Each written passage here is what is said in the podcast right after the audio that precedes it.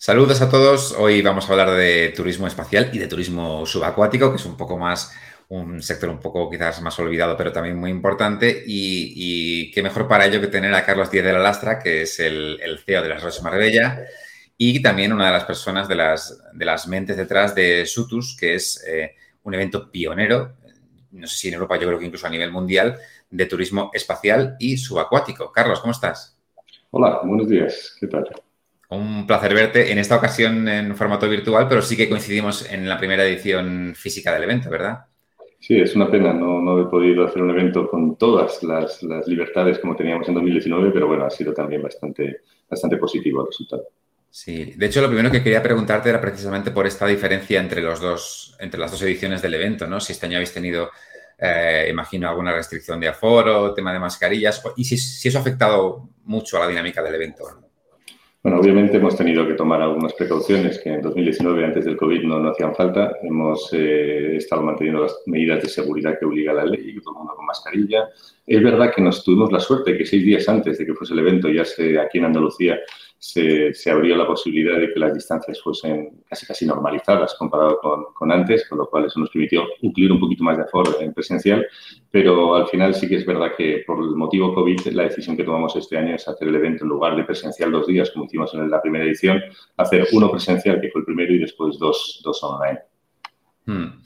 Em, de este, bueno, el, el, el, programa de jornadas era bastante amplio, pero si nos pudieras hacer un resumen rápido de los que crees que han sido los proyectos que más te han llamado la atención a ti, de los que se han presentado. Sí, bueno, ya ha sido una edición muy, muy interesante. Yo creo que, que, la primera fue un gran desafío conseguir que viniesen algunas agencias importantes y compañías aquí a España y convertirnos en el referente realmente de turismo especial y subacuático. La segunda edición, el, el, desafío que teníamos era hacerlo más abierto, que, que empezásemos a incluir muchos más proyectos e incluso eh, aproximaciones diferentes a, a, lo que se estaba haciendo en, en, ese ámbito.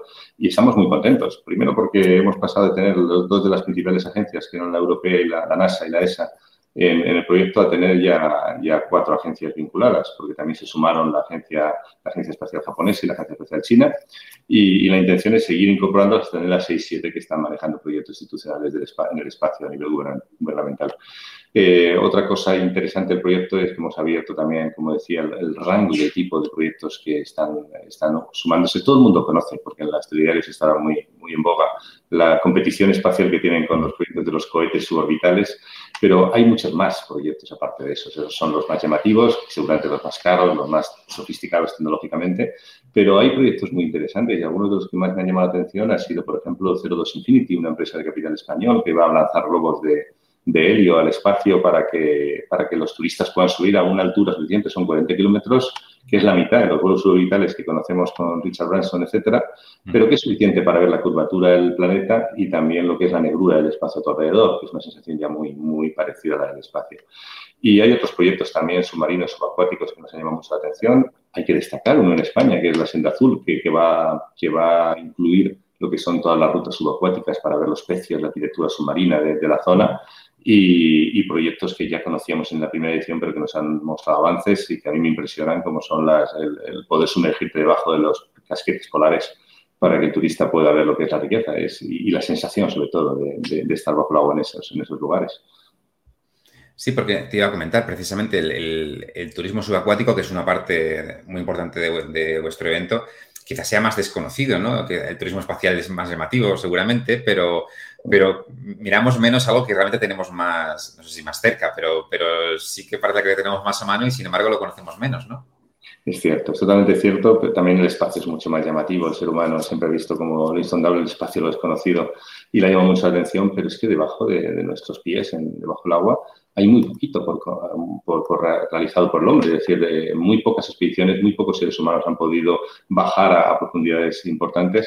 Y, y, hay muchos proyectos muy interesantes, desde proyectos costeros mucho más sencillos tecnológicamente y que lo que hacen es eh, trasladarte la sensación de estar bajo el agua, incluso durmiendo en una habitación o, o visitando algunas ruinas, hasta proyectos, como decía, muy, muy interesantes de sumergirte a grandes profundidades o debajo de zonas muy, muy difíciles e inhóspitas, que, además lo curioso es que a nivel tecnológico de desafíos, incluso a nivel de sensaciones, por lo que hemos escuchado en los proyectos que se han presentado, es muy parecido. Es decir, es igual de inhóspito estar en el espacio que bajo el agua, los desafíos técnicos y de seguridad son muy parecidos en ambos y la incomodidad incluso del viaje es bastante parecida en ambos.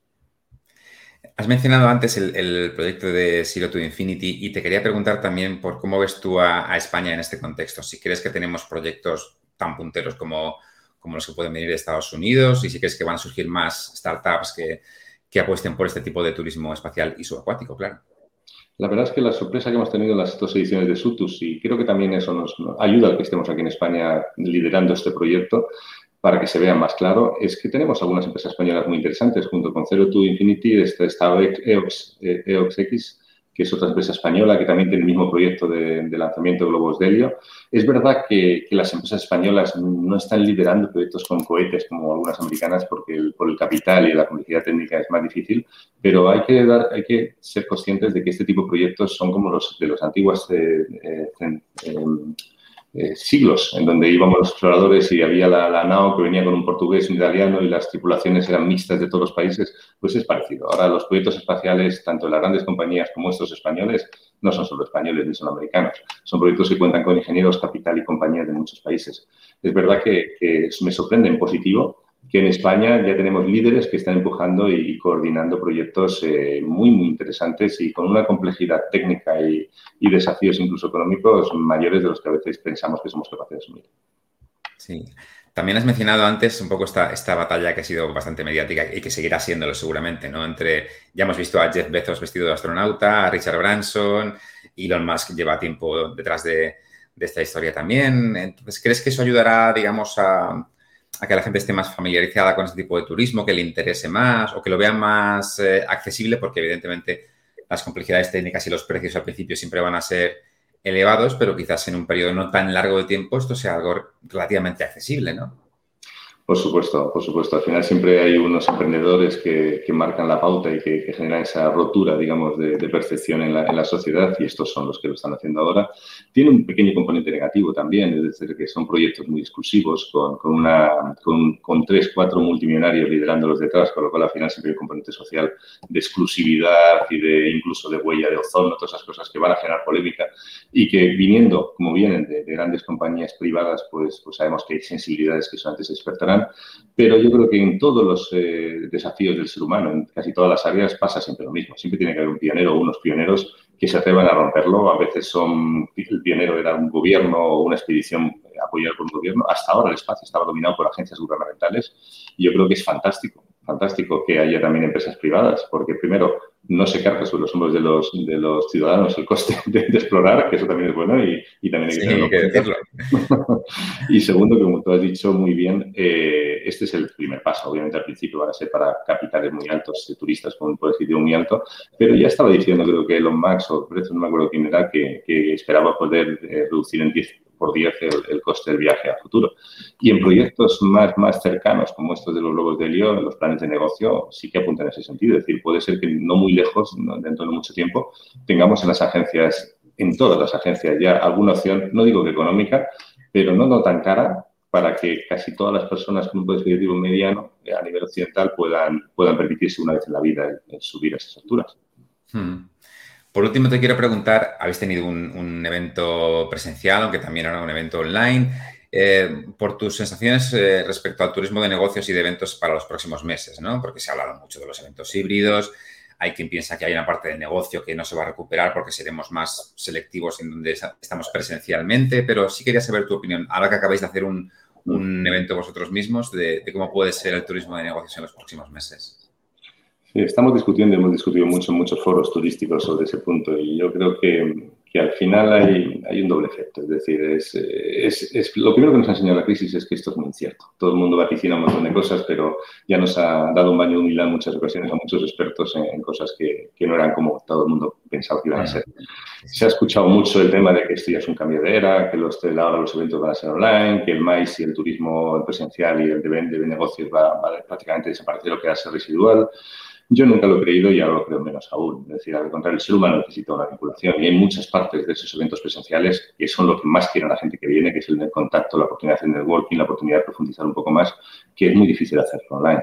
Es verdad que online tiene infinidad de ventajas y lo que sí estamos viendo es que se va a enriquecer y que muchos eventos van a, van dejar híbrido y que habrá eventos en donde el online eh, tenga todo el sentido del mundo y eventos donde el online no lo tenga.